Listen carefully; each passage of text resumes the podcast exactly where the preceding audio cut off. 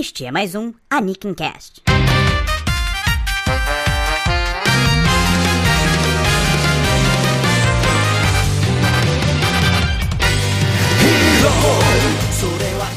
Olá, sejam bem-vindos ao Anikin Cast, o podcast do blog Anikin Kai. Eu sou o Diogo Prado. Eu sou o Starro. E hoje aqui com a gente estamos com o Leonardo Kitsune. Olá, boa noite. Kitsune, foda, né? Kitsune. A gente tá no Brasil, a gente fala errado. É, rolou uma vogais vogal a mais aí, mas tá tranquilo. Quem pode corrigir é o nosso próximo convidado, né? Nosso... Nosso próximo convidado é Fábio Sakuda. E aí, é, Kitsune tá, tá bonito.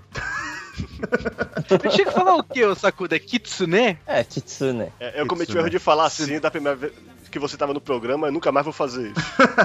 Kitsune? Cara, eu, eu, eu sempre falei minha vida toda Kitsune, então tá ótimo. É. Ah, tá bom. Bom, É. whatever. O importante é que estamos aqui reunidos, o nosso time de discussão aqui, para discutirmos sobre a importância e a relevância do streaming para o mundo dos animes. Não só é, do acesso que ele dá pra gente, né, de poder assistir de qualquer lugar do mundo praticamente os animes que estão saindo agora no Japão com uma velocidade absurda, como ele também consegue proporcionar pra gente como é que ele consegue colaborar com a indústria da animação japonesa como um todo. E, bom, primeira pergunta que eu acho que eu quero fazer pra vocês, eu estou pensando nisso agora, não pensei que eu planejei isso antes, mas é, vocês, eu suponho que vocês consumam streaming de anime, correto? Correto. Você diz legalmente, né? Legalmente. Não, a gente pode até mencionar depois ilegalmente, tá? N- não estamos aqui querendo pa- pagar de bons moços, mas no- o tema do podcast é a parte legal da coisa. Sim, eu, eu assino Crunchyroll, assino Netflix. E no momento não tô assistindo nenhum, mas eu usei bastante o, o Daisuke. Uhum. Sakuda, Aham. você também? Eu assisto o Gundam no Daisuke direto, né? Uhum. É, assisti algumas outras coisas lá também. Assinei o Crunchyroll por muito tempo, só que como eu não tô assistindo muito anime ultimamente, eu, eu parei. E o Netflix é amor da vida, né? É, e no meu caso, é, eu uso o Daisuke pra ver Gundam, chego a usar pra ver o Soul of Gold também. Agora sobre o Crunchyroll, velho, não me julguem, mas eu uso a senha do meu irmão e isso é legal. Ah, não, tá tudo bem, tá É, tudo bem. é. Não, mas, é, Tem eu pelo menos que- umas três pessoas que usam o meu Crunchyroll, mais umas duas que usam o meu Netflix. Então Mas eu, acho sou o trouxa é- que paga. Mas eu acho que não é, não é ilegal você fazer isso, né? Tipo, você não pode assistir ao mesmo tempo, confere? Ah, não, É, pode, não. tem o teu limite lá, acho que. Ah, é? Dispositivos, acho que pode. Ah, que maravilha. Aham, tem, tem. Pois é. Se dá pra O- você fazer perfil, né, internamente. É verdade, é verdade. É, Mas o, então. o Netflix mesmo, ele já permite um monte de, de, Sim, de perfil, Sim, né? isso eu tô Até ligado. meu cachorro tem perfil lá no Netflix. Mas então, eu, eu acho que é legal a gente começar primeiro. Além de- eu, fiz, essa pergunta mais só pra ver se vocês estão ligados na parada que nós vamos discutir aqui, porque vamos lembrar o nosso espectador, né, o nosso ouvinte, o, quais são os três principais serviços de streaming que a gente tem no Brasil oficialmente. Né? Primeiro, nós temos o Crunchyroll, que eu acredito que seja o mais. É, que a galera mais conheça focado em animes, né? Confere? Isso. Sim. Focado em anime, sim. Focado em animes, exatamente. É o mais otaku, né? É, né? exatamente. Tem canal de comunicação, tem. É, faz, tem tipo um fórumzinho deles lá. É, é tudo tipo, quase uma comunidadezinha, né? Em volta do- de animes e mangás e tal. E temos o Daisuki, que é um serviço gratuito, né? É, eu acho importante frisar isso, porque o, apesar que o Crunchyroll também você pode assistir de graça, não pode? Sim, tem uns episódios que eles disponibilizam depois de um certo tempo, mas as estreias, em geral, só pra assinante. Entendi. Parece que o episódio, quando entra, ele fica uma semana exclusivo pra quem é assinante e depois é liberado com propagandas ou algo do tipo. Ok. E, e não fica todo o acervo, né? Até onde eu sei, acho que é só os capítulos mais recentes. É algo assim, é algo assim. Tem os seus limites, tem que ter os seus limites, né? Os caras querem É, que assine. é. Só que, e tem propaganda Aham. também, né? A pessoa que não assina vê propaganda, e enquanto que a pessoa que assina não vê propaganda durante os episódios. Se não me engano, tem essa parada também. É, Aliás, o, o esquema de propaganda do Crunchyroll, eu acho que é o mais chato, porque é tipo de 5 em 5 minutos e é independente, não é igual do Daisuke, que é, entra tipo como se fosse uma propaganda quando você tá assistindo na TV, né? É sério? É, eu assisti uma vez pra ver como é que era e de repente eu tô assistindo, de repente ele travava e entrava uma propaganda. Caralho, do nada? Sabe o que, que é assim também? É o Crackle. Vocês já usaram aquela porra Já, daquele já, Crackle? já. Caraca, eu nunca usei o Crackle. Aham. A Sony, é. Puta, Aham. como é chato aquilo. E ele para no meio. Você tá assistindo um filme Uhum. e ele para no meio, vai lá, propaganda do Trident, não sei, e aí volta pra porra do filme. Várias É. vezes. Pô, eu achava que era que nem o Daisuke, Aham. que era você, tipo, tinha um intervalo normal do anime, e aí nesse intervalo normal ele dava propaganda. Mas, porra, de 5 minutos é sacanagem. Mas enfim. Não, é, é tipo o Universal Channel que para no meio da ação, sabe? Pior canal de filme que tem na, na TV a cabo. Mas curiosamente, esses dois são os principais é, veículos de streaming de animes, né? Focado em animes. Mas o que motivou esse episódio do Anikincast foi o Netflix. Por que, que cara ouvinte deve estar se perguntando ou não? É... é bom sempre ressaltar isso. Ele parou, ele deu pausa no podcast agora. Mas por que será que foi justamente o Netflix? Diga, Diogo Prado. Por que foi o Netflix, cara? Porque o Netflix, ele anunciou há cerca de um mês atrás que ele estaria investindo no seu primeiro anime exclusivo. Um pouco antes a gente soube que o Netflix finalmente conseguiu entrar no mercado japonês, o que foi uma conquista para eles em questão de público. E não vou dizer que foi consequência disso, mas com certeza tem alguma parte de estratégia aí. Eles anunciaram que estavam fazendo uma, uma parceria com o Production ID, se eu não me engano, porque eu esqueci de fazer a pesquisa prévia desse podcast, me desculpem que ele iria financiar um anime exclusivo, que só iria passar no Netflix. E isso é algo extremamente relevante, porque as os outros serviços de streaming, tanto o Pop Crunchyroll quanto a Funimation, que infelizmente não tem representante no Brasil ainda, a gente não pode assinar a Funimation nem consumir os episódios que eles disponibilizam gratuitamente lá nos Estados Unidos, ele já tem o costume de participar de comitês de produção é, de animes. Star, você quer explicar pra galera o que é um comitê de produção? É, o comitê de produção ele é formado por normalmente os patrocinadores do anime. Tem vezes que o estúdio que produz o anime nem faz parte dele. E a função do anime é dar lucro para essas pessoas. Aí entra os interesses do pessoal que produz os brinquedos derivados do anime, o pessoal que produz a trilha sonora do anime, eles querem promover o artista, aí bota o artista da gravadora para gravar os temas de abertura e encerramento. Quem viu o Shirobá com aquele episódio lá da mesa redonda lá, sabe muito bem como, foi, como é esse lance aí. E infelizmente o comitê de produção de anime é que decide, por exemplo, se uma série vale a pena continuar ou não. Tem séries como o Haruhi que, apesar de ter feito sucesso, não continuou porque o comitê de produção, que é chefiado pela Kadokawa, não tem interesse, porque ele só quer saber da Light Novel, que tá parado um tempão. Então, se não tem coisa para eles promoverem com o anime, não importa se o público quer mais Haruhi, eles não vão produzir mais o anime de Haruhi. Exatamente. E, como eu tinha dito, a Funimation e o Crunchyroll têm o costume de, de participar desses comitês quando eles percebem que algum anime pode fazer sucesso no ocidente. Recentemente tivemos o exemplo de Dimension W, que, tirando o fato de ser uma porcaria, se você tá ouvindo ali Kinkai Anime Club, você tá ligado? Ele foi um anime que a Funimation tinha interesse. Ela olhou e falou assim, cara, isso aí pode fazer sucesso nos Estados Unidos, que é o principal mercado deles, então eu vou participar desse comitê porque eu quero investir para poder tirar lucro disso aí. E eu acredito que eles vão conseguir, já estão dublando, devem lançar no no Tsunami daqui a pouco também. Não sei como é que eles vão fazer lá no, com o Dimension W, mas eles vão investir bastante. E cara, mas agora, pela primeira vez, a gente tem um serviço de streaming que não é nem o Daisuki, nem o, Crunchyroll, nem a Funimation, que são extremamente focados em anime, fazendo pela primeira vez um anime exclusivo. E eu pergunto pra vocês, o que que vocês tiram disso aí? Lá, primeiro, quais são as suas percepções? Vocês ficam felizes? Vocês ficam tristes? Vocês ficam... Quero mais é que venha mais anime mesmo, foda-se. Ó, é, posso conversar então? Claro. É, tá, é o seguinte, é, acho, acho até que eu já tinha mencionado isso algumas vezes, ou no Nickencast mesmo, no ou no Anime Club, que a grande diferença da Netflix produzir um anime realmente exclusivo é que eles podem fazer um negócio bem focado pro bind watching, que é você ver em maratona uma série. Você realmente faz um negócio que é feito para ser consumido continuamente. E anime não é feito assim atualmente. Tem animes que têm histórias bem serializadas, mas que tem aquele esquema lá de ter que ter um. é, todo episódio normalmente tem que contar uma história mais ou menos fechada. Só que no caso do Bind Watching, por exemplo, uma série que a própria produtora falou sobre isso, é aquela Transparent que é da Amazon. A- Ela falou que essencialmente quando ela tá fazendo uma temporada, ela tá produzindo um filme de 5 horas. Pra ela, ela não tá fazendo 10 episódios de meia hora. Então ela muda cenas de um episódio pro outro, às vezes. Não tem mais aquela divisão é, bem definida entre os episódios. E eu acho que, no caso, essa série que. É como é o nome? Acho que é Perfect Bones, que eles estão produzindo Uhum. pro Netflix, é bem capaz de ser feita nesse esquema. É capaz de eles encararem como uma coisa só e a divisão dos episódios ser um negócio quase quase ar- arbitrário, assim. Não importa o ponto em que a história tá. É, a gente simplesmente- você para se você quiser, você continua se você quiser. É basicamente. ah, se não me engano, é um anime original, confere? Sim. E isso é uma coisa Não é interessante nem Netflix. adaptação de mangá, nem nada? Não.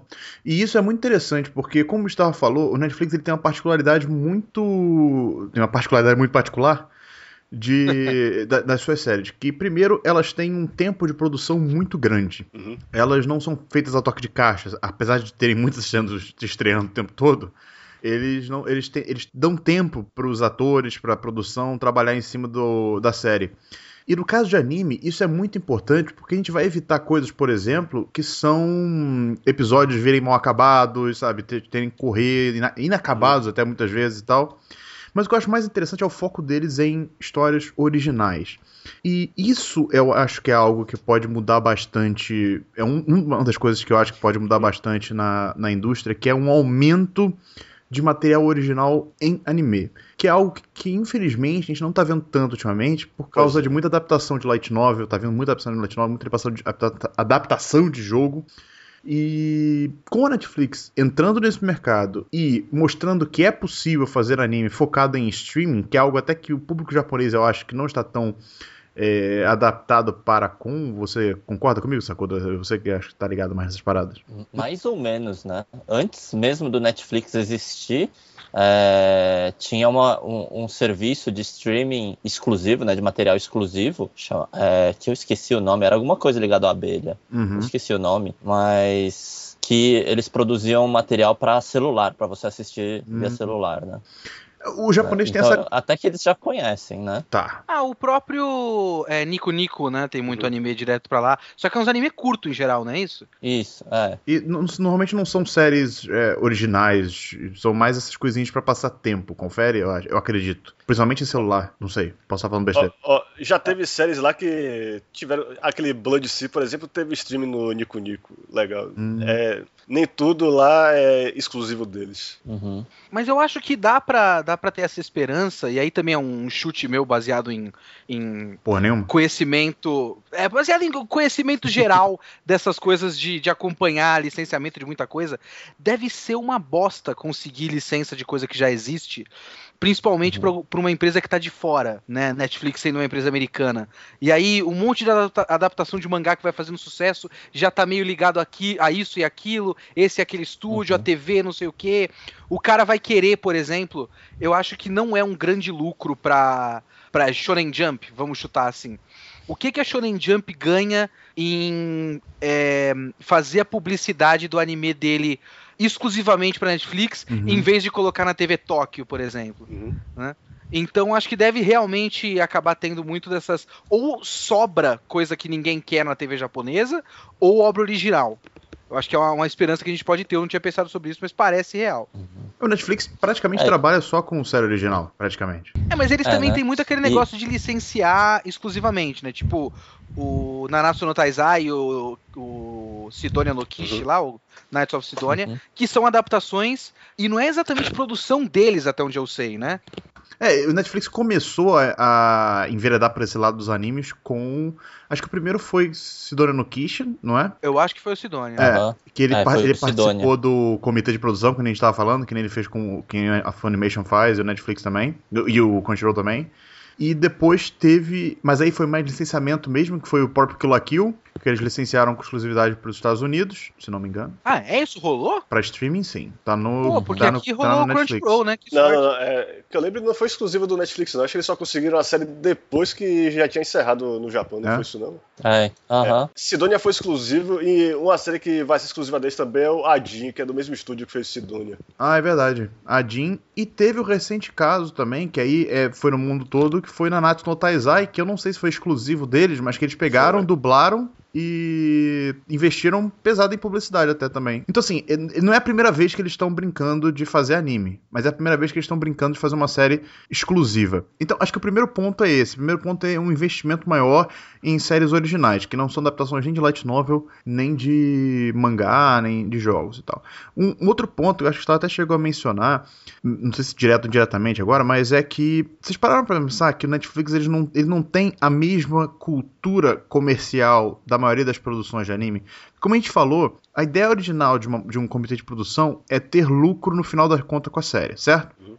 O Netflix ele só quer que as pessoas vejam a série, porque ele quer que mais pessoas assinem o serviço deles e que ele tenha um conteúdo que as pessoas só possam assistir lá. Isso acontece. É, o objetivo com... do, do Netflix geralmente é fazer algo bom o suficiente para ter o que eles chamam de taxa de retenção. Isso que a pessoa que volta é isso a pessoa, é, a pessoa continuar assinando o, o Netflix.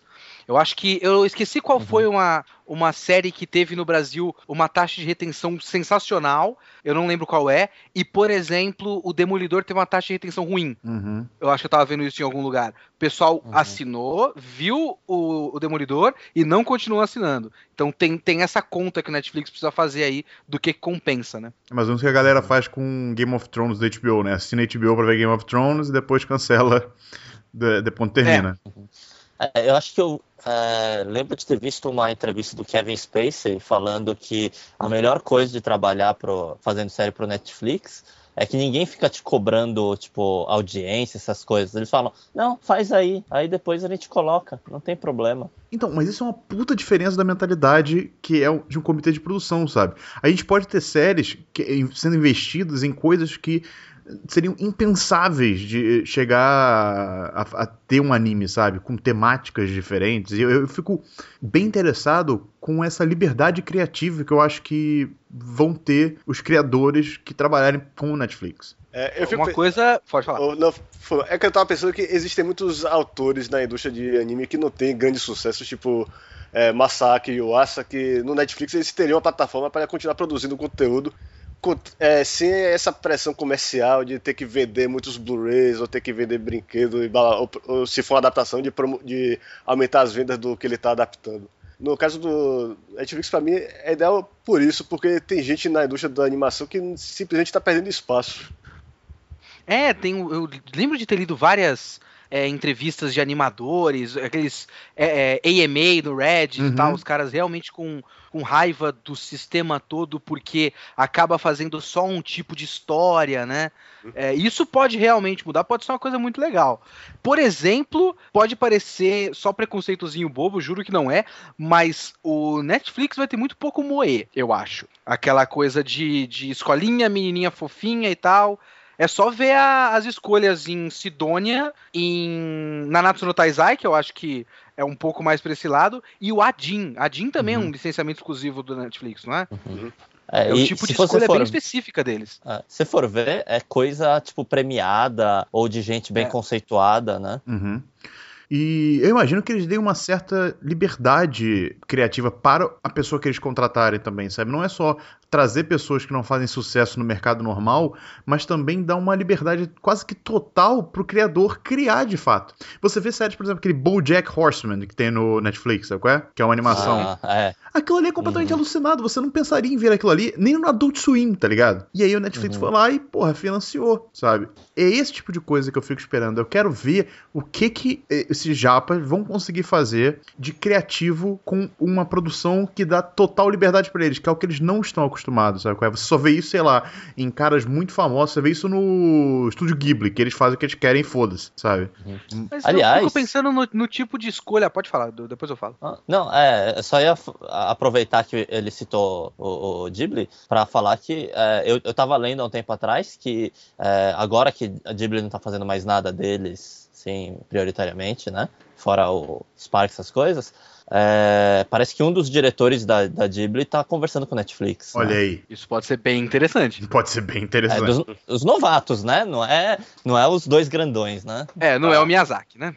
É, é o cara que fez que Marne, aquele Hiromasa Yonebayashi? Eu, eu não lembro qual que era, é um dos novatos. Ah, Vai lá, Kitsune, você dizer uma parada também. Então, eu fico pensando no tipo de escolha de história deles, porque é, eu não sei qual é a força do Netflix no mercado japonês. Sinceramente, eu não faço ideia. Netflix aprende, é, abriu lá recentemente, né?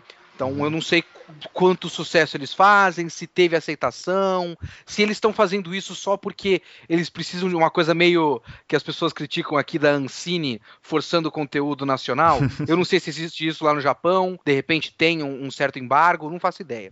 Se não for nesse tipo de coisa para apelar para o público especificamente japonês, porque eles querem um conteúdo para o mercado que eles acabaram de abrir, deve ser o conteúdo que eles acreditam que apela para o público ocidental. Só que eu acho que tem uma certa divisão de públicos.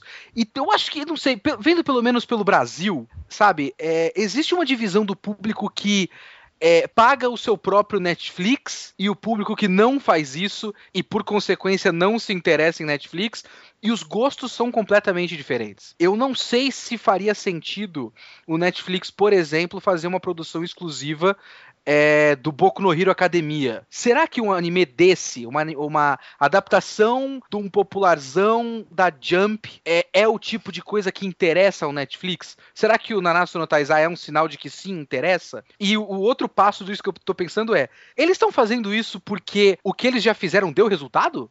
Então, alguém tem alguma informação eu não sobre tenho, isso? Eu, eu não, tenho, tenho dados. Ó, velho, a, é, a, audiência da Netflix é uma verdadeira caixa preta. É. Inclusive, teve um, é, um cara da NBC uma vez, ele citou lá, ele, ele, disse que conseguiu os dados de audiência do Netflix, aí todo mundo ficou curioso para ver. E o pessoal ficou chocado com quão baixa era a audiência das séries do Netflix hum. nesses dados aí. Só que depois o cara da Netflix falou: não, não, esses dados estão totalmente errados e tal. Só que é que tá, como é que você vai comprovar se o cara tá errado se você não divulga sua audiência? É porque eu acho que o Netflix não se importa. Ele só quer que as pessoas é. continuem assinando o serviço. Uhum. Sabe qual é? Então, se... eu acho. Fala aí, Sakoda. Eu acho que, é, que isso é até melhor, porque é, se você tem audiência, tem aquela briga por audiência, ou mesmo que isso não importe, você, como produtor de conteúdo, se, se tiver esses dados, você vai ficar olhando e pensando: não, eu preciso subir a audiência, preciso fazer alguma coisa. E acaba sendo meio que, que contra o sistema do, do Netflix, que é fazer conteúdo e foda foda-se, né? É, você pega, por exemplo, o que eles fazem que... com a. Pode falar aí, que tu não pode falar. Não, a necessidade é diferente, né? Quando você tem na TV o bagulho que depende do, do conteúdo para continuar existindo, é, do, do, conteúdo específico, né? O cara vai precisar fazer um monte de estudo para saber exatamente o que mantém as pessoas com a TV ligada. Então, a, os negócios vai para um lado e para o outro. Tipo, é, a gente precisa de uma série. Tipo, esse é o horário específico da série procedural de polícia. Então, é porque, é porque todas Netflix... as TVs têm uma porra de uma série dessa. Então. É, então, é porque o, o Netflix. Só, só, completar, porque o, a TV funciona assim, cara, porque ele é baseado em publicidade. Publicidade precisa de números. Sim, e a pessoa precisa estar tá vendo a porra da publicidade. Isso. Então você precisa manter a porra da TV ligada, né? O Netflix não precisa necessariamente desse tipo de coisa, porque a relação é completamente diferente, né? É, e eu acho que o que eles precisam é que o conteúdo rode. Não é do tipo, é, de precisa do conteúdo X, Y e tal. Precisa de cada vez mais, para cada vez mais ter o, novos conteúdos, pra pessoa sentir que ela tá pagando aquele serviço por algum motivo. Então, eu acho que tem mais liberdade, porque todo conteúdo novo é um conteúdo novo. Uhum. Ponto, né? Então isso é uma coisa positiva artística. E não é como se fosse a primeira vez que eles estão investindo em anime. É. Então, assim, eu acredito que sim, deve ter dado resultado. Eles começaram timidamente, com pouquíssimos animes, normalmente coisas que já eram licenciadas nos Estados Unidos já eram. É, já tinham sido dubladas, sabe? Já tinham um certo público nos Estados Unidos. Depois eles começaram a participar de comitês de produção com o Sidone. Eles foram aos poucos, sabe? Os caras não foram assim cegamente, só para atender uma demanda que você, você ponderou, assim, falando assim, ah, pode ser uma uhum. coisa lá da Ancine japonesa, sabe?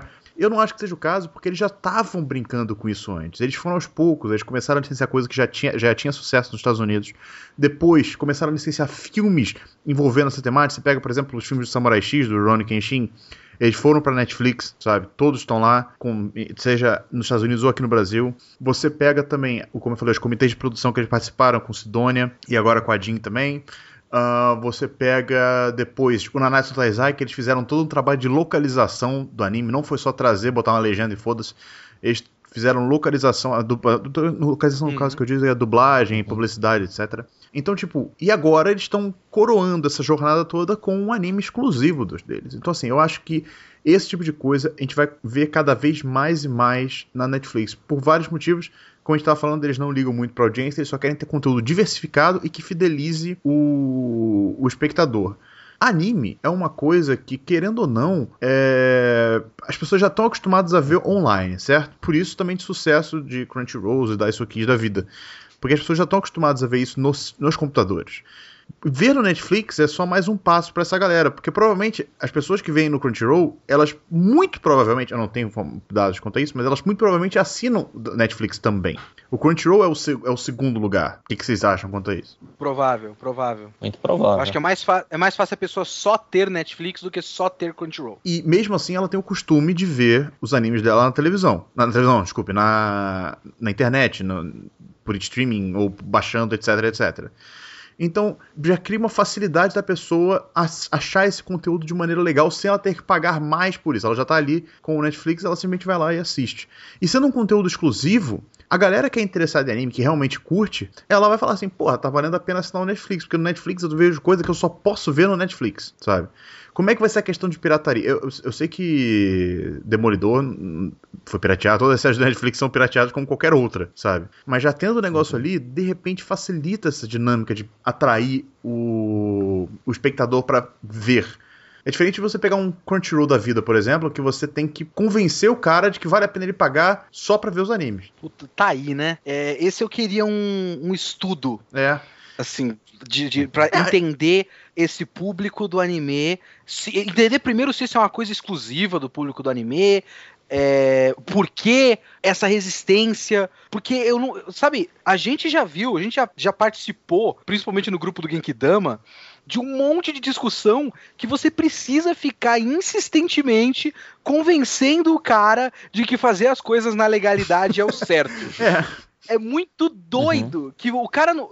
É, é, muito contrário, não é o cara falando, não, cara, vale muito mais a pena é, você piratear. É, é, ele já dá como certo e você precisa tentar chegar no cara e falar: não, mano, isso é legal, isso tem um processo, sabe?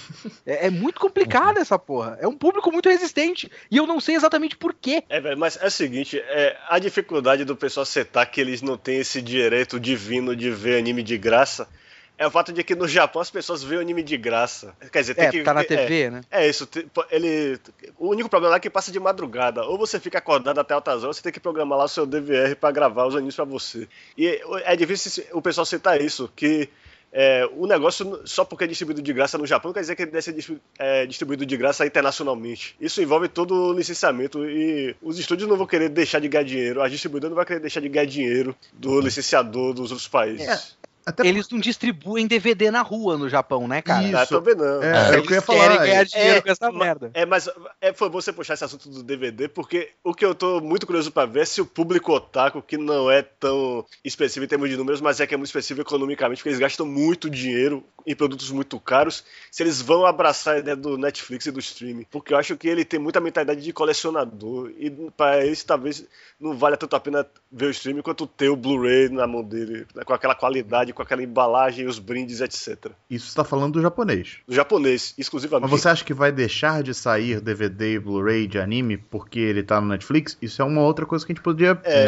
ponderar. Eu acho que não. Ó, ó, eu até hoje é. vejo gente em fóruns da, de quadrinhos reclamando porque não saiu até hoje o Blu-ray do Demolidor. Tá lá no Netflix, o cara pode ver a hora que ele quiser, mas ele quer ter o Blu-ray do Demolidor. Não sei é, se, ele, se é por causa do bitrate maior, se o cara fica medindo imagem por imagem, fica procurando defeito lá para ver o, a, a, quadriculação lá com pressão de vida. Não, Mas, as pessoas se... gostam muito de ter isso na estante. Ah, é, então, é, é, é ter na estante, né? Pois é. o, é. É uma época que eu, eu, assim, hoje eu tô trabalhando na Panini com os cómics americanos. Eu queria conhecer, eu conheço uma pessoa só que compra os mensais capa mole. Mas eu conheço um monte de gente que comprou a coleção da Salvati. Uhum. Um monte. Porque capa dura, forma desenho. É, aquela mentalidade de colecionador mesmo. Mas tá aí uma, uma, é. coisa que eu não tinha pensado, essa questão do Blu-ray do DVD. Realmente não, nem passou pela minha cabeça isso.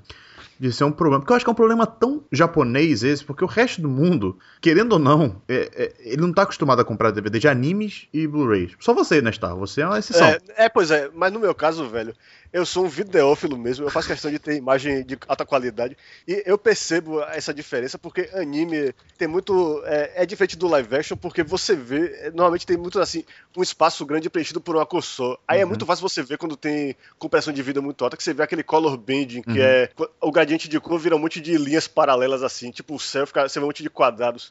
Isso pra mim é, é fácil de perceber no Blu-ray. Eu, eu gosto de ver o anime sem essas coisas, sem esses, essas coisas que me distraem. Agora no live action eu sinceramente não percebo isso, porque é tanta informação que você tem que colocar na, na imagem que eu simplesmente não percebo. Mas não sei se, se é assim com os fãs de série. Então, mas eu fico pensando, será que Mas- isso é um problema tão grande? Eu tava pensando, se, se esse negócio de streaming melhorar e tal, acho que vai mudar até o, o sistema como é feito os animes. Então, provavelmente, é, hoje em dia eles têm prazo, porque o negócio vai passar na TV e tal. Mas se for fazer streaming, eles falam, ah, quando você terminar a gente vai publicar. Então, eles podem levar o tempo que for, fazer o negócio Uhum. Com mais calma, com mais qualidade, entregar um produto final logo de cara, do que fazer igual eles estão fazendo hoje em dia, que é entregar um negócio meia boca de começo e melhorar depois no Blu-ray. Porra, isso seria ótimo, né? Como eh, pensando na arte, eh, no anime como arte, eu acho que faz todo sentido. eh, vai, vai ser ótimo esse negócio do, do streaming pegar. É, eu acho que esse primeiro bloco, Vai- se a gente tivesse que resumir esse primeiro bloco aqui da nossa discussão, era exatamente isso. É, acho que é exatamente isso, a questão da liberdade criativa e da e do prazo grande que eles vão dar para os estúdios poderem investir tipo ao máximo é, em melhorar a qualidade do que eles estão fazendo, que nem eles, é, em vez de eles lançarem direto para Blu, não, melhor, ao invés de lançarem meia boca para televisão, eles, eles lançam que nem eles lançariam para Blu-ray, numa qualidade bem maior. Uhum. Que isso não você ia falar alguma coisa, eu te interromper. Não, não, não. É, eu, eu também, eu, eu, eu fiquei pensando, né? É, aí tem outro problema, né? Porque hoje em dia, eles, um, um dos atrativos do Blu-ray é você ter um negócio com qualidade maior. Então pode af- acabar afetando nas vendas também, né? Porque tem muita gente que compra Blu-ray por causa da qualidade, né? Mas aí é que tá a questão, será se as vendas importam para Netflix? Será se eles vão querer se importar com esse tipo de lucro? Ou seja, vão querer focar só realmente na produção do conteúdo e na disponibilização desse conteúdo no serviço deles, que é o que eles fazem com as séries americanas que eles, que eles produzem, sabe? É, Ah, eles talvez não, mas as produtoras sim, porque as produtoras é, lu- acabam lucrando mais com isso. Mas e se eles forem Vai rolar aquela relação, vai rolar a relação é, táxi e Uber, né? Os caras vão ficar enchendo o saco da Netflix. Não, como pode isso aí, pelo amor de Deus? É, é, então, de repente, a gente tá pensando assim, é, porque eu acho que o Netflix é que vai ser a produtora desses animes originais que eles vão passar, correto? Sim. Ele, Uhum. só ele. Mas eles já não se importam com venda. Não tem é, Então, é- DVD de seriado da Netflix. É, essa é a acho. questão, eles não se importam.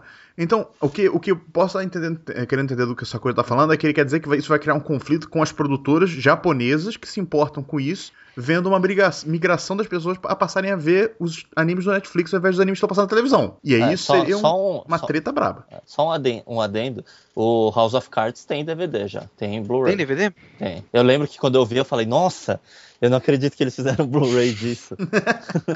Curioso, tá aí, curioso. Não faz o menor sentido. Também ter um- acho que não, mas é curioso. Mas as pessoas querem, né? É engraçado. É. Mas enfim, já que a Então, gente tá falando de, de interesse das produtoras, eu acho que é só de- é, acho que é válido a gente botar uma outra pauta aqui é, em questão. Uhum. Quando a gente tava planejando fazer esse podcast, o Kitsune mandou um link em que falava do quanto, teoricamente, estimativas do quanto as, eh, as produtoras japonesas perdem quando as pessoas pirateiam os seus conteúdos online, né? Quando elas fazem streaming ilegal, como a gente tá mencionando que existem os streamings ilegais, quando elas baixam os animes no site de torrent.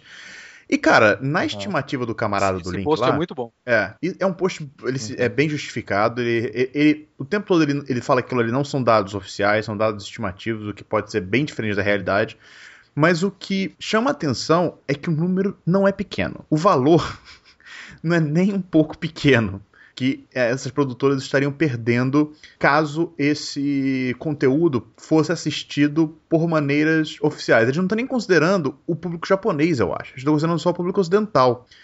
Uhum. O, o- só pra explicar, se você me permite, o post, né? Foi você o que, que, o cara faz é o seguinte, o alguém...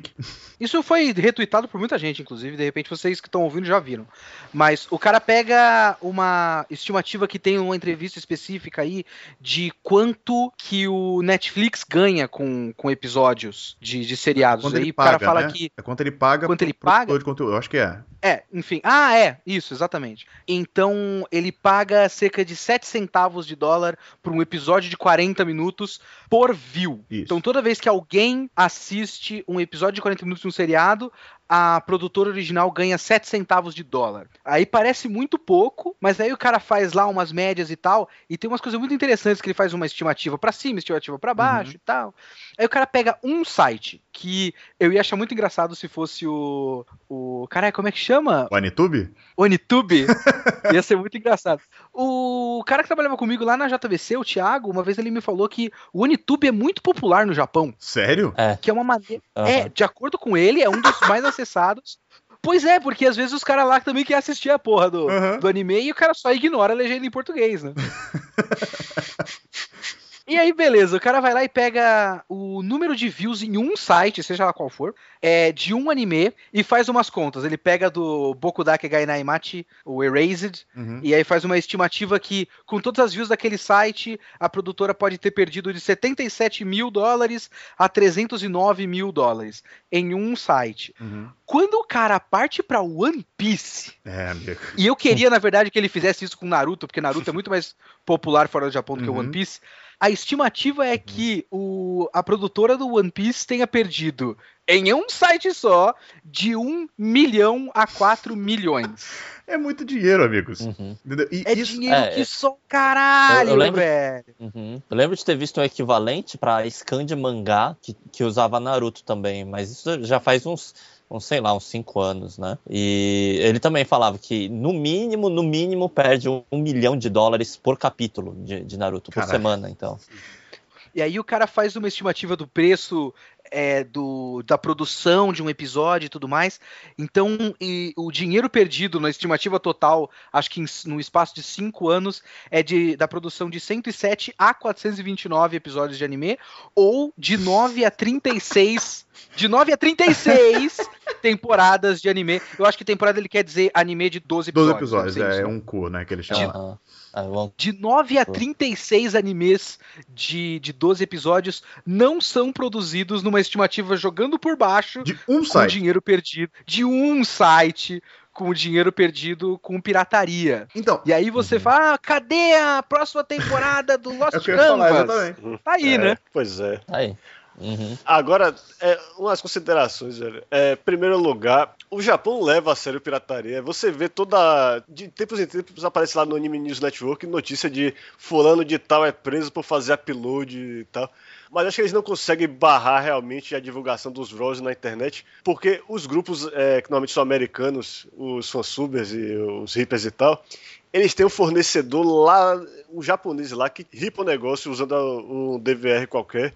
E o cara deve usar um FTP é, pra mandar só exclusivamente pro cara do grupo. Ou seja, ele não, Não. vai jogar numa rede peer-to-peer pra todo mundo baixar. Esses caras que fazem no peer-to-peer é que se ferram e que são presos. Não, é, eu ouvi falar que é, a maior parte desses, desses coisas é gente da China. Da Porque China. a China, você, É. você bota uma antena mirada Ah, pro Japão, sim. você pega o sinal. Ah, é. Ah, interessante isso. É porque a proximidade realmente você tem uma parabólica lá, pega o satélite, não é um sinal criptografado, bloqueado, é, realmente. Então, agora, a gente tá pensando isso aí, beleza. Pra. Ah, não, mas, é, desculpe. Fala aí, é pode falar. Outra, outra outra consideração que eu queria fazer é que toda vez que o pessoal mostra esse, é, esses cálculos de quanto a pirataria custa para os estúdios, vem sempre um argumento meio falacioso de que e como é que você sabe que essas pessoas que pirateiam comprariam, é, usariam o meio legítimo se fosse a única opção deles?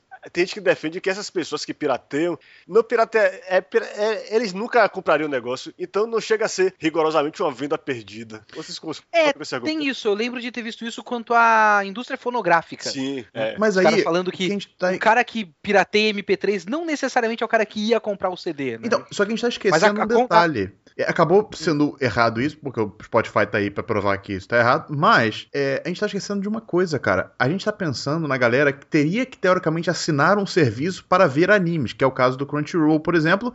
O Daisuke é meio uhum. fora dessa curva porque ele é, é, gratuito. Então, realmente, eu não consigo entender uma pessoa que não assiste pelo Daisuke uma coisa que ele pode assistir de graça. Mas tudo bem. Nós temos que considerar o fato de que a pessoa ela não estaria assinando o Netflix para isso. Muito provavelmente ela já assina o Netflix. Então, para ela, assistir o Netflix de repente vai ser mais cômodo do que é, piratear o, anime. Ou ter que aturar propaganda, aqueles spam na tela, ou ter que aturar uma legenda mal feita de repente, tal, etc. É, não que o Netflix tenha legendas totalmente Cara, maravilhosas. Mas é aí que tá a doideira do processo. Porque existe uma galera, e eu acho que não é pouca gente, é, primeiro que eu acho que tem uma galera que simplesmente não, não tá ligado que tem anime na Netflix. Uhum. O cara já tá acostumado a baixar, Sim. já tá acostumado a ver no YouTube, e aí o cara vai ver no YouTube e foda-se. Mas tem uma galera de, que, que acha que isso é princípio. Então, ele realmente acredita que o fansub tem, necessariamente, ponto, fato, uma legenda melhor do que o oficial. É, uhum. Por sei lá qual motivo. O meu chute é: ele é fã como eu, então ele sabe como faz. É, eu acho que esse é o pensamento por trás de tudo isso, que passa pelo pensamento por trás de Scan e tudo mais.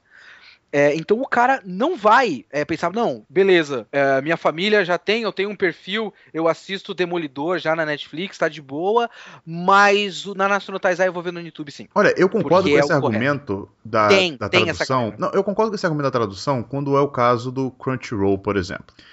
Porque, de fato, eu, eu não sei como é que tá o control daqui, porque eu sempre, eu sempre vejo com legenda em inglês, né?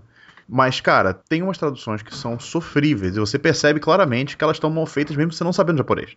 Então, uhum. é, ou do próprio, ou as própria, próprias adaptações, ou termos, ou frases que ficam estranhas, sabe, soam estranhas, etc. E aí eu até entendo, por exemplo, quando certos fansubs demoram mais tempo para traduzir um episódio. Por exemplo, a gente está vendo Dimension W. E Dimension W é exclusivo da Funimation, ou seja, a gente não tem acesso aqui. Então a gente está vendo pela. baixando, né? E você tem duas opções. Ou você baixa daquele Horrible Subs, que é um hip da Funimation, ou a gente, ah, no caso, a gente baixa de um fansub específico que traduz uma com uma semana de atraso o episódio. Eu acho que o cara que tiver uma semana para trabalhar no episódio, não quer dizer que obrigatoriamente vai ser melhor, mas o cara que tem uma semana para trabalhar no episódio é melhor do que o cara que tem três horas para trabalhar no é, episódio. É, é, mas por outro lado, velho, o cara da Funimation, ele muitas vezes tem acesso aos produtores da série. É, ele consegue as humanizações oficiais dos nomes, por exemplo. Sim. Aí não acontece mais aqueles não, é, óbvio, é óbvio que tem vantagens e desvantagens é. em todo esse processo. Agora, no caso da Netflix, é, a gente tá esquecendo que a gente não, eles não vão passar o episódio em simulcast. Eles vão lançar a temporada inteira na sua cabeça cabeça de uma vez só, cara. É. Sabe qual é? Eles vão ter tempo já antes para trabalhar na tradução também. Então, assim, uhum. é um processo. É, é, o que tá difícil da gente conseguir ponderar como é que funciona, vai funcionar a coisa é porque a gente não tem a menor noção de como vai funcionar a coisa. A gente não tem a menor noção porque a gente não tem nenhum exemplo parecido no mercado atual.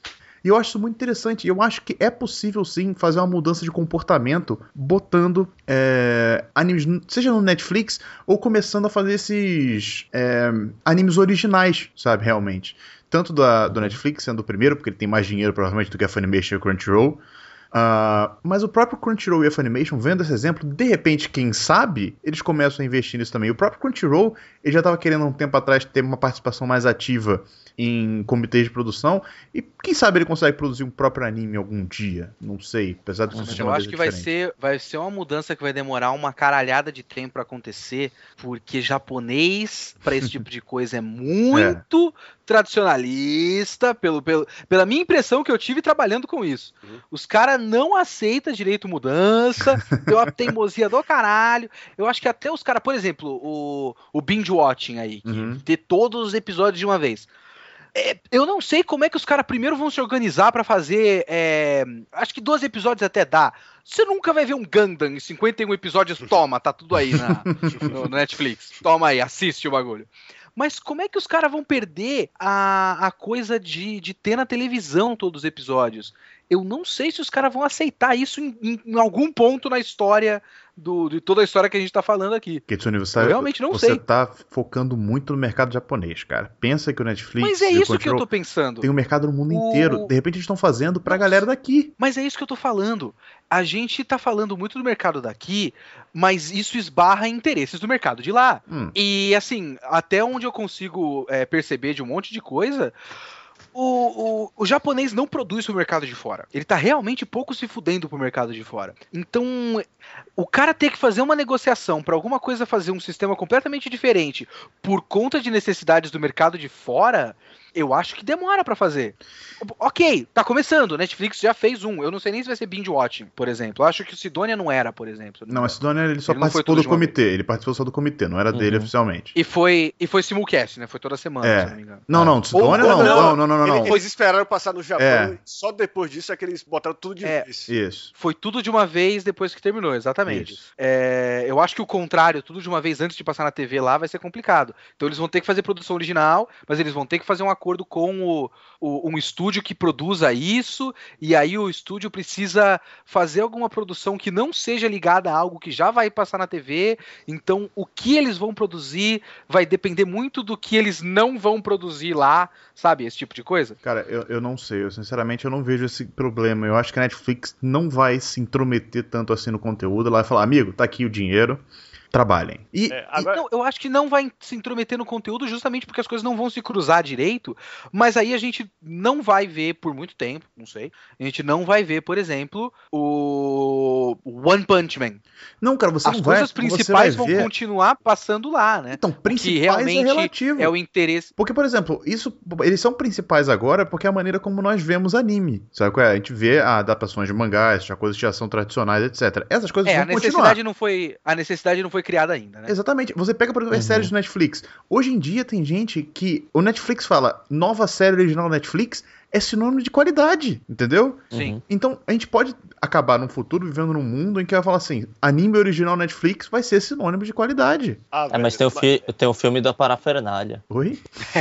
É, Ah. é, nem tudo é qualidade. Mas, é, mas é, ó, Ah, mas também a primeira série da Netflix é uma série que ninguém liga.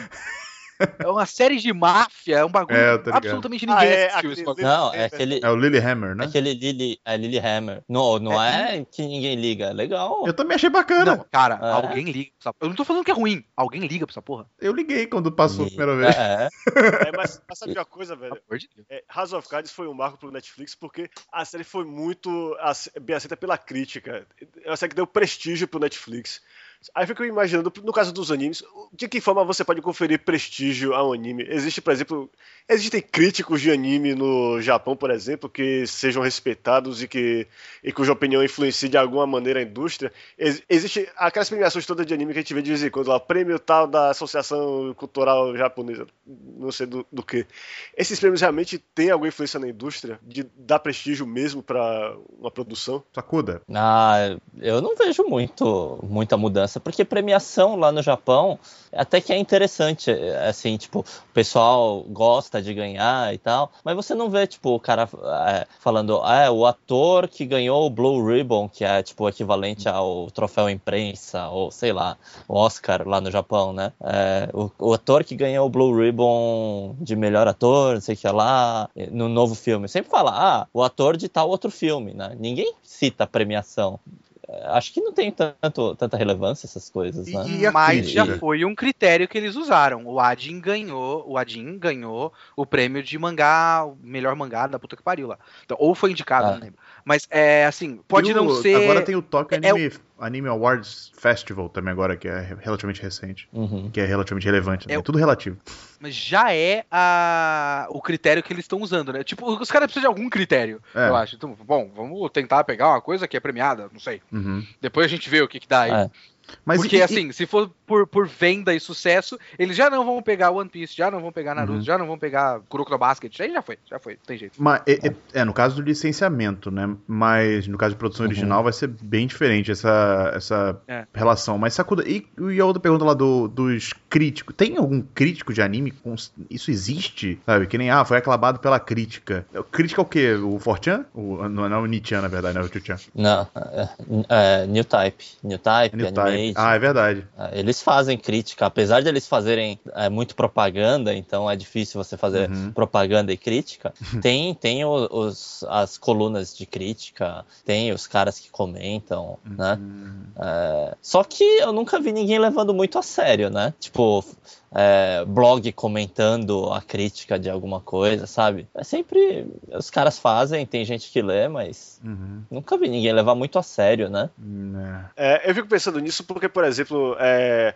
as- atualmente tem a série Showa é, Geroku Rakugo Shinju, Uhum. Aham. que é provavelmente a série mais aclamada do momento na- entre os ocidentais. O que eu vejo de Não, cara, blogueiros é e críticos, Não, acho que depois do último episódio isso não, não é mais o caso. depois do episódio 10. Mas, é, mas eu Uhum. fico imaginando, no Japão, é, para esses críticos, é, é, Rakugo pode ser uma série que vai marcar, que vai marcar a, a temporada, vai, vai estar entre os melhores do ano, mas que no Japão vai acabar sendo a nota de rodapé, porque eu vi a- o que importa para eles lá, as vendas de Blu-ray, e o primeiro volume vendeu, acho que menos de 2 mil cópias. Hum. Aí eu fico pensando. Mas é que série, série aclamada em geral não faz sucesso É, lá, né? É. É, série bonitinha, série de, de menininhas, essas coisas que vende bem, né? Eu fico imaginando, por exemplo, como é que Mamoru Oshii ainda tem uma carreira no Japão. eu não me lembro da última vez que alguma coisa que ele fez fez sucesso lá. Acho que foi, acho que foi Innocence e pronto.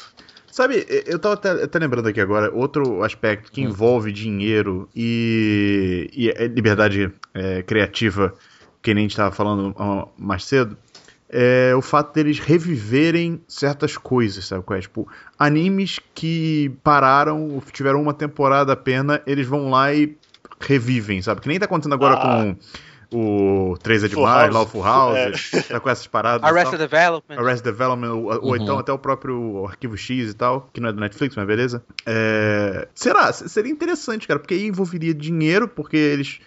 Não é que envolve dinheiro que ele estaria ganhando alguma coisa sobre isso, mas essa série voltaria a ter alguma certa relevância, que ela pode ser esquecida, e agradaria muitos fãs antigos. Isso poderia ser um grande fator de trazer gente pra assistir também. Aham.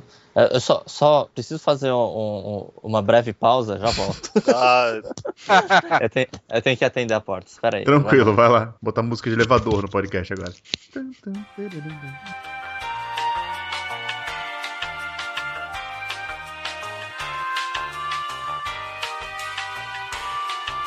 Enfim, aqui já abordamos então a questão da qualidade do conteúdo, a questão econômica, o que que é, a, a- quão a mudança para a legalidade pode ajudar a indústria dos animes, né? Principalmente porque agora a gente tem uma maneira, é, porque eu acho que é tudo questão de você facilitar a vida do espectador, sabe? Spotify e Netflix fazem sucesso porque eles facilitam a vida da pessoa que está vendo o conteúdo, sabe? É mais fácil você ouvir uma música pelo Spotify é mais fácil você ver um filme pelo Netflix do que você baixar esse conteúdo, sabe?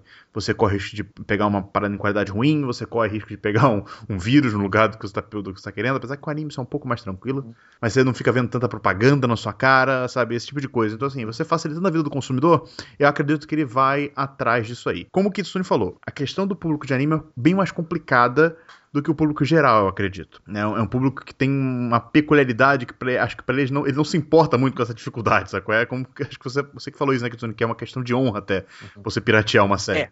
É princípio. Princípio, exatamente. Uhum. eu Então, faço isso porque eu sou um fã de verdade. é um público complicado. É. Mas aí eu acho que amarra num terceiro conceito aqui que eu acho que é importante discutir para podermos arrumar para o encerramento desse podcast, que é a questão de formação de público, no caso espectador de animes. Porque a gente está focando muito, primeiro, é, no público que já assiste animes. Mas a gente esquece que existe uma porrada de gente que assiste no Netflix e que nunca viu um anime na vida. Não sabe nem que porra é essa. Sabe qual é? Vai que essa galera tá navegando um dia lá e vê uma série interessante. Vê, sei lá, vê o Nanatsu Taizai, por exemplo, né? Ou então vê o Precure, que apesar da... da- eles, eles licenciaram uma série de Precure, né? É, chamado de Glitter Force. Ficou uma Uhum. porcaria a adaptação e é, é- tá horrível, tá horrível. Mas, não só do título, do conteúdo. É, nível. Lembra For Kids? Então, Sim. tipo isso. Mas, tirando isso, eu soube que muita gente viu essa porcaria desse Glitter Force. Sabe qual é? Gente que não sabia o que que é anime, porque eles fizeram uma certa publicidadezinha. Então, Nanatsu no Taizai, a mesma coisa. Sidonia no Kish, a mesma coisa. Então, tipo, você cria aí uma facilidade de pessoas encontrarem animes pela primeira vez, que é algo que está em falta em todo o mercado ocidental, especialmente no Brasil. A gente não tem mais uma maneira da pessoa conhecer animes por acidente. Como muito provavelmente nós quatro aqui conhecemos, sabe? Nós provavelmente estávamos vendo televisão um dia, falou: Nossa, que bacana esse tal de Goku. Sabe é? O Sakuda, de repente, mais no jovem ainda Mas, é, sabe, Cavaleiros do Zodíaco, esse tipo de coisa não tem mais na nossa televisão. A gente perdeu esse contato de ser surpreendido. Da, da gente, a gente, hoje em dia, tem que correr atrás do que a gente quer assistir. A gente não tem ninguém mostrando, mostrando pra gente as várias possibilidades ou coisas fora do nosso gosto que nós já sabemos que nós gostamos, etc. Estou me fazendo claro? Não, é claro que Entendi. Eu acho, por exemplo, que tem muitas, tem muitas pessoas que, por exemplo, não viram o Arquivo X quando estava passando, que conheceram a série pelo Netflix. Quer dizer, aqui no Brasil não sei se tem, mas lá com certeza tem. Aí quando teve esse revival agora, que não foi feito pelo Netflix, a audiência foi enorme. E não foi só o pessoal que parou de ver Arquivo X é, quando acabou e voltou agora, não. Gente nova mesmo. A Netflix conseguiu criar um público novo. E aconteceu também com o Breaking Bad, que é uma série da, do canal AMC, que quando chegou na última temporada, já estava acabando, virou um fenômeno de audiência, dando mais audiência do que Uhum. série da TV aberta até, porque o pessoal que viu a série pelo Netflix é, se empolgou com aquilo e, e era a última temporada, todo virou um evento. Exato. no final da O público de anime acabou ficando muito especializado. A pessoa descobre anime por algum motivo, porque viu na internet, sei lá, aí assiste um tipo de série e ele tende a continuar com aquele tipo de série até o final, sabe? Se o cara gosta de moer, ele vai ver muito moer. Ele vai atrás de moer. Se ele gosta de anime de porrada, ele vai atrás de uma porrada de anime de porrada. Uma porrada de anime de porrada. Foi, foi interessante isso. É. É, e é muito difícil você conseguir introduzir uma coisa nova pra essa galera, sabe? Porque eles teriam que ir lá baixar o anime, sabe qual é, etc, etc, etc. E com o Netflix, você tá vendo um anime de porrada aqui. E aí, quando termina o episódio, já aparecem sugestões ali e tal. Assista esses aqui também. tá? Então, e já mostra pra você, a um clique de distância, um mundo de possibilidades, sabe? A gente acaba é, criando uma tendência. Aí a pessoa acaba criando uma tendência de falar assim: ah, vou dar uma olhada nesse negócio aqui, vou ver um episódiozinho, sabe? Vou ver um episódiozinho assim, só dois segundos aqui, ver o que, que eu acho e tal. O Crunchyroll já faz um pouco isso, sabe? Você, com o Crunchyroll, com a quantidade de anime que sai toda temporada, às vezes o cara não tá nem interessado em ver o anime, tá lá, mas ele tá de bobeira, sabe? Ele vai lá e clica pra poder ver um anime aleatório, sabe? Não tem aquele dadinho do Netflix? Que você vê um. Netflix não, do, do Crunchyroll? Que você vê um anime randomicamente? Você clica Ah. lá e você vai pra um anime qualquer, sabe? Não- aquele, é que nem o Estou com sorte do Google, sabe? Você clica ali e ele vai pra um anime qualquer. E eu acredito que deve ter gente que usa essa ferramenta, sabe? Eu já usei algumas vezes que eu tava de bobeira, falei assim, ah, vou ver qualquer porcaria. Eu cliquei lá e vi um anime zoado lá, sabe? É, essa, esse aspecto de criação de público novo, de renovação do público, como é que vocês enxergam isso com o Netflix, no caso? Mais, mais especificamente Netflix, porque é algo que as pessoas já, teoricamente, têm acesso a. Ó, é, pra mim, é, é bem diferente do Crunchyroll, porque o Crunchyroll mudou muita coisa, mudou. pra- praticamente acabou com os fansubs como, como os conhecíamos. Mas o Netflix tem, esse, tem essa questão de que é uma plataforma de streaming geral, não é um negócio especializado como o Crunchyroll. Então eu tenho essa esperança realmente de que, da mesma forma como você falou, que a gente via, se surpreendia com, sei lá, Cavaleiros do Zodíaco, ou até aquele desenho de Peter Pan da Globo. No show da Xuxa passou anime, Uhum. tem gente que esquece isso. Agora a questão pra mim, a minha dúvida que eu tenho é a seguinte: essas propagandas que você falou, por exemplo, que promovendo o National Taizai, elas são pra todo mundo mesmo ou já são direcionadas por, por um algoritmo pra quem já via, já, já tinha visto alguns animes no Netflix? Eu tenho essa dúvida se os animes realmente conseguem alcançar o público mainstream que não teve contato antes com o anime. Alcança. Alcança? É, o, é, tem uma conta no, no meu Netflix que é pros meus pais, né? Eles não assistem anime, nada, né? Mas, por exemplo, meu pai assistiu um, um filme de ação, ou sei lá, é, que ele gosta muito desses filmes de, de, de, tipo Charles Bronson da vida, né? Uhum. apesar de não ter Charles Bronson, né? Mas algum equivalente, né? Ele, aí ele assistiu algum e apareceu embaixo, né? É, sei lá, você quer assistir aquele é, anime do Homem de Ferro, né? Uhum. Sei lá, não sei porquê. Ele, ele indicou aquilo lá. E meu pai, ele tava já meio, meio sonolento, né? Ele deixou e assistiu, né? Botou lá. Então, é, eu acho que é esse tipo de coisa que é interessante. Você dá a opção das pessoas que não conhecem anime de conhecerem. Aí ele fala assim: ah, gostei desse estilo visual, vou ver. E ele fala assim: olha, tem outros parecidos com esse daqui. E vai lá ver também, sabe? Como foi com a gente mesmo Uhum. quando a gente assistia televisão, entendeu? Eu acho que isso é uma possibilidade que nós não temos hoje em dia. É, agora seria bom se tivesse um acervo muito bom mesmo que desse pra realmente diversificar. Que, por exemplo, o cara que gosta de Charles Bronson, como o pai do Sakuda. Ia ser muito legal se tivesse o anime do Gogo 13 lá pra recomendar pra ele, Uhum. que pra mim é a a a mesma coisa. Então, uh, é, se eu não me engano, o americano tem. O americano tem muito mais opção. Ele, Uhum. ele tem o, o- o- uma das séries aí do, do Google 13. Ele tem é, é, algumas séries assim que, que todo mundo indica, tipo Full Metal Alchemist, as duas séries, né, Pra você escolher. É, Cara, olha só, só alguns animes que o Coisa que eu Netflix acho que faz tem falta. aqui. Sabe, ele tem o próprio Nanatsu no Taizai, ele tem Pokémon, a gente esquece que ele tem Pokémon. Ele tem Fate Stay Hum. Night, ele tem coisa de nicho também, por exemplo, Fate Stay Night, tem Hunter x Hunter, tem Bleach, tem Gurren Lagann, tem aquele Aono Exorcist, né, o Blue Exorcist. Tem Hum. Samurai X agora, cara, sabe? Ele tem. O que mais ele tem aqui? Deixa eu ver. Sword Art Online. Ele tem coisas populares, tem coisas não tão populares, sabe? Ele tem aquele Zankyo no Terror, né? sabe qual é É, esse aí, sim. tá? é, Entendeu? Que é uma coisa que é um pouco mais de nicho também. Então, tem Mushishi.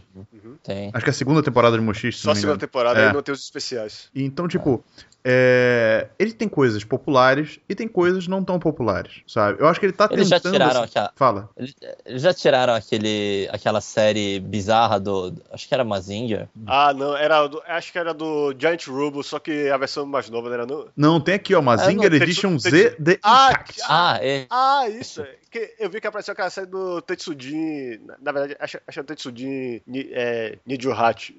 Ninja Hachigo? Nijuhachi Go. É. é. Não, en- então, é porque é, teve um dia desses que eu tava sem o que fazer. Tá dublado. Aí eu vi, eu falei, pô, Mazinger? É, dublado, dublado, então, dublado? em português.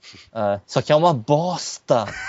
Eu achei que ia ser legal, mas nossa, O anime é tão, dublagem. tão clichê. É, não, a história, Ah, tá. né, mesmo deixando em japonês, é muito ruim. Não é questão de dublagem, não é erro de dublagem, não é, não é porque foi dublado em Miami. Assim que ele Sakuda, É. você tá completamente errado. Esse anime não tem Ah. nada de clichê. Eu peço pra todo mundo que estiver ouvindo assistir o episódio 1. Não precisa do resto, o resto foda-se. Assiste o episódio 1, porque o episódio 1 é o mais próximo de uma viagem de LSD que você pode ter na sua vida sem droga e sem gastar dinheiro além do Netflix. Não faz o menor sentido. É muito foda. Eles fazem um resumo da Não. porra da série toda. E nada tem conexão com nada. É muito Cara, da hora. Eu acho que eu já vi isso aí. É aquele, que, é, é aquele episódio que mostra todos os vilões da série, um atrás do outro, sem contexto nenhum. Acho que, eu- acho que eu vi isso, velho. Antes É, come- de- começa da a aparecer um monte de gente. Essa daí não é, não é aquela série que faz o, o Mazinger Z se- se- é, ser alguma coisa ligada a Zeus, não é? Sim, É essa, mesmo. série? Existe um, um, um Mazinger que é o Z porque ele é Zeus. E ele vem do Olimpo. É foda demais. E isso já é falado no episódio 1. É isso que eu não consigo entender. Mas, ó. Voltando ao é, foco do público, formação de público É. novo. Eu, eu queria falar, mas eu tava tentando falar o tempo todo e não tinha percebido que o meu microfone tava desligado. Ah, então- E eu tava muito frustrado. Não, eu apertei o botão do headset e eu tava muito frustrado porque eu tô falando, os caras não deixam eu falar, mano. Porra, gente. Não, a culpa é minha. Óbvio. Mas então, eu tenho um pouco, sendo, sendo o cético e o advogado do diabo que acabou sendo minha função aqui nesse programa, é, especificamente, eu tenho um pouco de sensação que isso vai demorar para o, o Netflix e o Crunchyroll vão demorar para ter, demorar bastante até para ter a função de formador de público aqui no Brasil. Porque eu acho que a TV aberta, e nem a TV a cabo tem essa força, eu acho que a TV aberta é muito, muito, muito forte. E você só forma público aqui de verdade, assim, num, num âmbito macro, Uhum. pensando em Brasil, norte a sul, você só forma público em âmbito em, em- em macro é, em TV aberta. Aqui, por enquanto. De repente as coisas mudam, de repente a gente tem mais acesso à internet, de repente a gente tem mais inclusão digital, porque é difícil Uhum. você. é, as pessoas não usam a internet em sua amplitude. Eu não sei se vocês já, vocês já viram pessoas com hábitos completamente diferentes de internet do que você. Já. Eu tinha uma namorada que ela usava. Eu, tive, eu demorei muito para ensinar ela a usar o torrent, porque ela usava a internet para duas coisas: Gmail e vagas.com. Ela não Ah, lia notícias. É sério, ela fazia essas duas coisas: Gmail, vagas.com. Ah, e peixe urbano. É isso que ela usava. Então, é, as pessoas têm hábitos de, de internet muito diferentes do nosso. Então, para a Uhum. pessoa topar com aquilo, um, é, saber que aquilo é um serviço de assistir anime na internet. Dois, aceitar que ela tem que pagar para ter acesso àquele conteúdo, ao contrário do Facebook, que é o básico do que todo mundo usa. Três, É, é, usar a internet suficiente para assistir esse anime, 4. É, ter conexão com velocidade suficiente para fazer streaming, 5. É, um, é uma série de fatores até a pessoa é, topar com isso e falar, porra, olha só, um desenho, que legal. Um moleque de. Eu é. penso sempre em formação de público no moleque de 10 anos de idade que eu era quando assisti Cavaleiros na, na manchete. Mas e a galera a pessoa que já não vai tem topar Netflix? com isso. Mas a galera que já tem o Netflix, que não, assinou a por galera motivo que já tem o Netflix... A, a, a, outro do que os animes. E de repente chegou lá e falou, porra, tem anime aqui também, vou dar uma olhada. Esses desenhos em japonês aí. Considero, eu não considero isso formação de público. Hum. Eu considero isso até uma diversificação de gosto, diversificação de público, mas isso já é um público uhum. Você tá tentando pegar o cara que também assiste seriado. Eu acho que é completamente diferente de você formar, formar um público. realmente público. Quando eu penso em hum, formar hum, público, eu penso quando eu assisti Cavaleiros na manchete e aquilo tava passando na minha frente, falei, caralho, isso é foda. E desde então eu comecei a ver coisas desse tipo. Eu acho que você só faz isso realmente, por enquanto, eu tô falando de 2016, e eu digo isso deve acontecer, sei lá, até 2020, não sei. Uhum. É, isso você faz com TV aberta aqui no Brasil. Então, é, a, a minha visão, é, sei lá, como, como tio, né, de, de criança de, de mais ou menos a idade que eu comecei a assistir anime, né, sei lá, 5, 6 anos, né? Que você começa a assistir anime e acompanhar, né? Não é tipo ligar, ligar alguma coisa você viu, né? uhum. né? Você quer continuar assistindo. É, o, o, meu sobrinho, ele começou a assistir, tipo, ele gostava de Discovery Kids e tal, né? Ficava assistindo aquela, pô, você ligou, deixava, foda-se o que tá passando, né? Aí é, é seria a, a, essa coisa que o Kitsune tava falando, de, de você, de repente, descobrir alguma coisa. Mas no Netflix, ele descobriu Power Rangers, né? Hum. Aí ele viciou em Power Rangers, né? Apesar dele ficar assistindo sempre é, os mesmos capítulos do Power Rangers Samurai, né? É, ainda assim, é, o Netflix foi o, o, o negócio que trouxe para ele. Porque a gente falou, ó, eu, é, eu aqui em casa eu não assino TV a cabo, né? Porque eu nem assi eu uhum. praticamente só ligo a TV para jogar videogame ou assistir Netflix. Então, é, como eu não tenho, eu falei, ah, vou ligar o Netflix, eu abri uma conta de criança para ele e falei, ó, escolhe alguma coisa. Ele aprendeu a mexer e começou a encontrar Power Rangers, aí depois ele ficou procurando, assistiu um desenho do Pac-Man, sabe? Começa a, a, a, investigar e descobre. A gente, então, tem, a, gente nasceu, que... a gente tá com uma geração aí, cara, que tá se acostumando muito mais com a ideia de streaming do que com o próprio assistir televisão da maneira normal, né? É por causa do próprio YouTube, por exemplo. Isso. Então, é por isso que eu penso, antigamente a gente deixava a TV ligada e aparecia alguma coisa, a gente assistia e falava, nossa, que legal, quero assistir mais. E aí você continuava acompanhando. Hoje em dia acho que é até pior do que antes, porque se você descobrir alguma coisa na internet, você vai assistir tudo até terminar, né? Então, de repente, você vai virar um especialista no negócio, né? Antigamente a gente só assistia. Eu acho é. que a gente está falando isso e faz tudo, tudo isso que vocês estão falando faz total sentido é, no Sudeste e no Sul. No Sudeste, é. Hum. Eu acho uhum. que. Por isso que eu fico pensando, quando a gente fala em Brasil, a gente tem que lembrar que tem Norte e Nordeste também. Uhum. Uhum. É, agora... e eu acho que o contexto deve ser completamente diferente. Em grandes cidades, sim, vocês vão estar tá ouvindo, tem gente ouvindo o, uhum. o Anikencast em todo lado, mas em grandes cidades, com certeza, o contexto é parecido com o Sudeste, mas tem uma área muito grande e esse pessoal podia mas... assistir isso na TV aberta e não estava assistindo agora. Uhum. Não sei. Kitsune, é, pois é, ó, é, é, eles não assistiam os animes que passavam também, né? Você pode ver Será? que tipo, o público desse material em, em cidades menores também é, é mais baixo. É, tem isso é, também. Pois é, é ó, eu sou o único representante do Nordeste aqui no podcast, mas a situação aqui na área metropolitana de Salvador não é muito diferente do Sudeste, não. As crianças que eu não tenho sobrinhos ainda, nem filho, muito menos, mas os filhos de meus amigos, por exemplo, eles têm contato com a Netflix. Eu fico espantado com o quanto eles sabem usar, sabem procurar o que eles querem. Mas é meio Mas assustador realmente... mesmo isso, cara. Tem pois crianças é, pequenininhas é. que sabem mexer no Netflix é. assim, habilmente. Pois é. Não, aí... O maluco pega um tablet e é como se fosse nasceu com ah. aquilo, né? Pois é. é o, daqui a pouco o Augusto vai estar tá mexendo no seu celular vai, melhor do que você. É, a situação. Não, ele tava, inclusive eu tava com ele hoje lá no, no, no pediatra. Ele tava me perguntando do demolidor, uma coisa muito louca. Fala aí, Gustavo, coitado. Toda não, é, só, não, é, só, não, é só que não é, é, é, bem o que o Fábio falou do sobrinho dele. É, mas o que, eu, o que me espanta é que o pessoal o que eu vejo é que algumas dessas crianças, tipo, a criança mais velha com que eu tenho algum contato é o filho de um colega meu do trabalho. Ele usa a Netflix para ver séries de investigação que, quando era da idade, quando era da idade dele, ele não tinha o menor interesse, velho. Coisa tipo Criminal Minds e o guri tem tipo 11 anos. É porque às vezes tá lá, né? O maluco clicou, é. falou assim: ah, tá aqui já, né? Vou dar uma olhada. Clicou, achou é, interessante e viu. É isso. Eu não consigo nem imaginar como seria a minha vida se eu tivesse um Netflix quando eu era criança. Por exemplo, se tivesse. Eu era obcecado quando era criança com Tokusatsu, antes de ter contato com animes. Se tivesse um Netflix, se tivesse todos os episódios de Changeman, velho, eu não ia fazer outra coisa na minha vida. ia ver o loop eterno todo dia. Eu não ia saber as notícias do Brasil, não ia saber o que está acontecendo com a humanidade. Eu só ia ver Changeman direto. Uhum. É o que o meu sobrinho faz. Pois é. Você Power de... Rangers direto. Isso. Quando, quando, você falou de Power Rangers, eu me lembrei disso. A minha obsessão com, com Changeman quando era criança. Eu quebrei meu braço brincando de Changeman, velho. Imagina se eu tivesse Netflix com Changeman. É, é, aviãozinho de papel. Quem, quem é fã de Changeman sabe o que, é que eu tô falando. Ah, sim, sim. né? Todo, a gente fazia aviãozinho de papel e não, não jogava. A gente usava de escudo. Da mesma forma, velho. Igualzinho. Exatamente. Não é? é, pois é. Eu fazia de papelão, não era nem de papel. Eu tinha um escudo de papelão de... com a tinha de espada.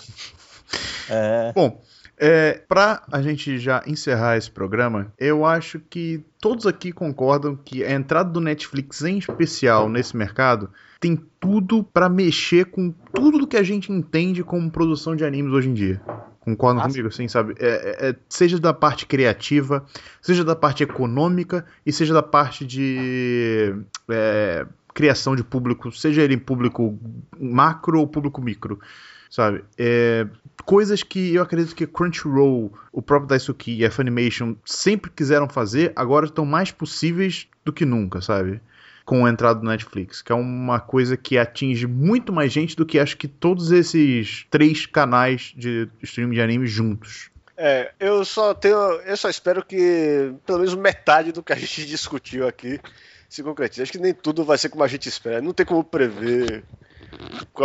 Foi mal, gente. O meu filho pegou aqui no microfone. Você deve ter ouvido aquele Sim. som. Perdão. Fala aí. Mas, mas é, é, é, difícil prever. A gente tem muita esperança. O que eu mais quero de tudo que a gente discutiu é justamente isso: essa formação do público novo e que as crianças tenham o acesso ao anime que a gente tinha e que, a, que a gente não tem mais. Só indo atrás, correndo atrás. Uhum. E eu, que, eu quero muito que isso dê certo, porque eu quero que dublem mais animes porque anime dublado é uma coisa que falta. Eu acho que realmente falta. Concordo. Inclusive, já recomendo logo dois animes que estão muito bem dublados no Netflix. Primeiro, o próprio Nanatsu no Taizai, tá muito bem dublado. E segundo, é Little Witch Academia, que eu... Eu vi o primeiro ah. e achei muito bonitinho, muito legal, muito bem... Cara, é um anime uhum. incrível. Tanto o OVA inicial uhum. quanto o filme, que é um OVA maiorzinho só que vem depois. Os dois tem no Netflix, os dois são dublados e a dublagem está sensacional. Eu vi o anime japonês a primeira vez e vi de novo em dublado no Netflix quando eu descobri que tinha. E, cara, tá muito bacana. Muito bacana mesmo. É, se eu não me engano, mesmo se você não tiver o Netflix, dá pra assistir no YouTube, né? Porque eles liberaram de graça no YouTube, né? Dublado, não. Ah, dublado não, né? É... Em japonês. Mas, né, se você quiser ver se vale a pena, né? Aí depois você pode assistir dublado no Netflix. Uhum. Cara, vale a pena, acreditem, é. confiem na minha palavra, vale a pena. Uhum. Uhum. É. Bom, é, Kitsune e Sakuda, dessas coisas que a gente falou aqui, o que, que vocês querem mais que se concretize? Bom, eu já Fala tinha falado do. Eu, como eu disse, eu queria é, primeiro, mais anime, anime dublado. É eu queria, na verdade, duas coisas. Mais anime dublado, é. Três, vou colocar três então. Caralho. Agora que eu lembrei. Eu queria mais anime dublado, eu queria acervo de obras antigas, uhum. porque, assim, uhum. obviamente que é mais fácil licenciar o que tá passando agora, então a gente tem um, um, um acervo até bem bacana de, sei lá, 2010 pra cá, não sei, um chute, mas ia ser da hora se você tivesse ali no Crunchyroll também o, o Ashita no Joe inteiro, que os uhum. caras só tem a segunda temporada. Se tivesse, sabe, essas coisas mais antigas que não só Cavaleiros do Zodíaco. Ia é, ser muito legal. Concordo. Uhum. É, e vamos fazer uma petição que, assim como todas as petições não adianta nada, pra trazer a Funimation pra cá. Cara. Porque a Funimation tá fudendo nós. Traz a Funimation, gente. Os caras pegaram um pouco no Hero Academia, Isso a gente vai ter sacanagem. que baixar. É. Poxa vida. É... Sacudo, e você? Eu, eu pessoalmente, é, o que eu queria ver, eu também acho que esse negócio de acervo é muito. É, interessante, principalmente para conhecer animes que você não conheceria normalmente e Uhum. que provavelmente, né, é, ninguém, ninguém pensaria em te mostrar, né, hoje em dia. É, acontece muito com séries, quando eu tô vendo Netflix, série ou, ou filmes antigos, né? Tá lá, eu assisto, e eu né, não encontraria nem pirata por aí, né? Uhum. E eu acho que é, que é legal esse tipo de coisa. Por exemplo, lá no Japão, é, a Bandai tem um serviço de streaming é, próprio dela e tem todos os animes dela, todas as séries de tokusatsu dela, Pô, todos os filmes de samurai, né? Da- tipo, são, são décadas. é, a Bandai tem quantos anos já, né? A Toei, Toei Bandai, né? O material da Bandai. É, é, é muita coisa, né? Que eles têm lá. E ah, fora isso, eles também passam coisas novas, né? Tipo, esses filmes novos de Gundam. é, não é exclusivo, mas é, eles fazem o streaming quando sai, né? É, é, junto com o cinema, com, sei lá, os outros serviços que, que passam, né? E esse tipo de material é, acho que seria muito bom, né? Mais do que o Funimation, eu quero que traga a Bandai inteira pra cá. Pô, é foda. A Bandai tem representante no Brasil já, não seria tão estranho assim. É, Então, eu, eu conheço o cara que, que, que tá trazendo os brinquedos, né? Ele disse Uhum. que é muito complicado. Eles, eles são. é, é, cada, cada divisão é uma coisa. O de game não conversa nada com Caralho. o de animação, que não conversa nada com o de coisa. E o de Gampla ainda é, é separado também. Então, eles estão trazendo brinquedos, só que não pode trazer Gampla porque é outra divisão. Nossa, mano. Bom, é, no meu caso, eu acho que a coisa que eu mais quero ver é essa liberdade criativa que eu acredito que o Netflix pode dar, essa mudança na maneira como é feita, feito animes né, no Japão. Isso, pra mim, eu acho que pode render resultados muito interessantes. E o segundo é, como a gente tá falando aqui também, é a diversificação de acervo e a diversificação de acesso das pessoas a esse tipo de coisa. É coisas que elas não esperariam nunca ver, elas vão estar tendo a oportunidade porque o algoritmo do Netflix convenientemente recomendou que ela assistisse, sabe? Coisas que eu nunca acharia, nunca que eu iria correr atrás, eu vou estar sendo posto à, à minha disposição para assistir a um clique de distância. Isso eu acho que é bastante interessante para formar público novo, como eu tinha falado, mas também para diversificar os gostos do público que já existe, que já consome esse tipo de coisa. Eu acho bem interessante isso, acho que isso aí é o que mais me atrai ultimamente nesse. é, nessa mudança de cenário que a gente está presenciando aqui, pelo menos de alguma maneira, atualmente. Acho que é isso. Ah, Triste né, É. atualmente. ah, Tudo bem, cara? Bom, bom, é, creio que já falamos bastante sobre isso aqui. Agradeço a vocês que ouviram a nossa conversa até então. Espero que vocês tenham se interessado e curtido o papo aqui. Eu com certeza gostei.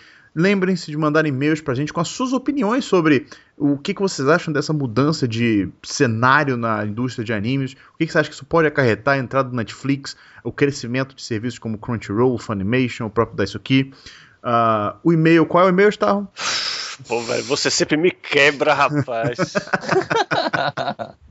Vai estar escrito no post, gente. Vai estar escrito Tá, no vai- post. É, mbbnquemcai.gmail.com Exatamente, é esse mesmo. Caso você não esteja podendo acessar o post nesse exato momento, é mbbnquenca.gmail.com quando o Starro falou. E Starro, qual é a hashtag que a pessoa pode comentar enquanto ela está ouvindo o podcast no busão, por exemplo? Anikincast. Muito bem. E eu estarei lendo todas elas. O Starro também está lendo agora os e-mails que vocês mandam pra gente. Então, mandem e-mails comentando. E caso vocês não queiram mandar e-mails, podem comentar no próprio post desse podcast lá no Anikinkai, no Genkidama. Portal, é, portal Genkidama, www.genkidama.com.br barra Anikinkai. E querem dizer mais alguma coisa, nobres convidados? É, não. é, eu acho. É, acho que tá tudo bem. Já podemos encerrar aqui. Tá tudo Então, bem, então- tudo bem. Tá tudo bem, tranquilo, vamos dormir. Valeu, galera. Abraço.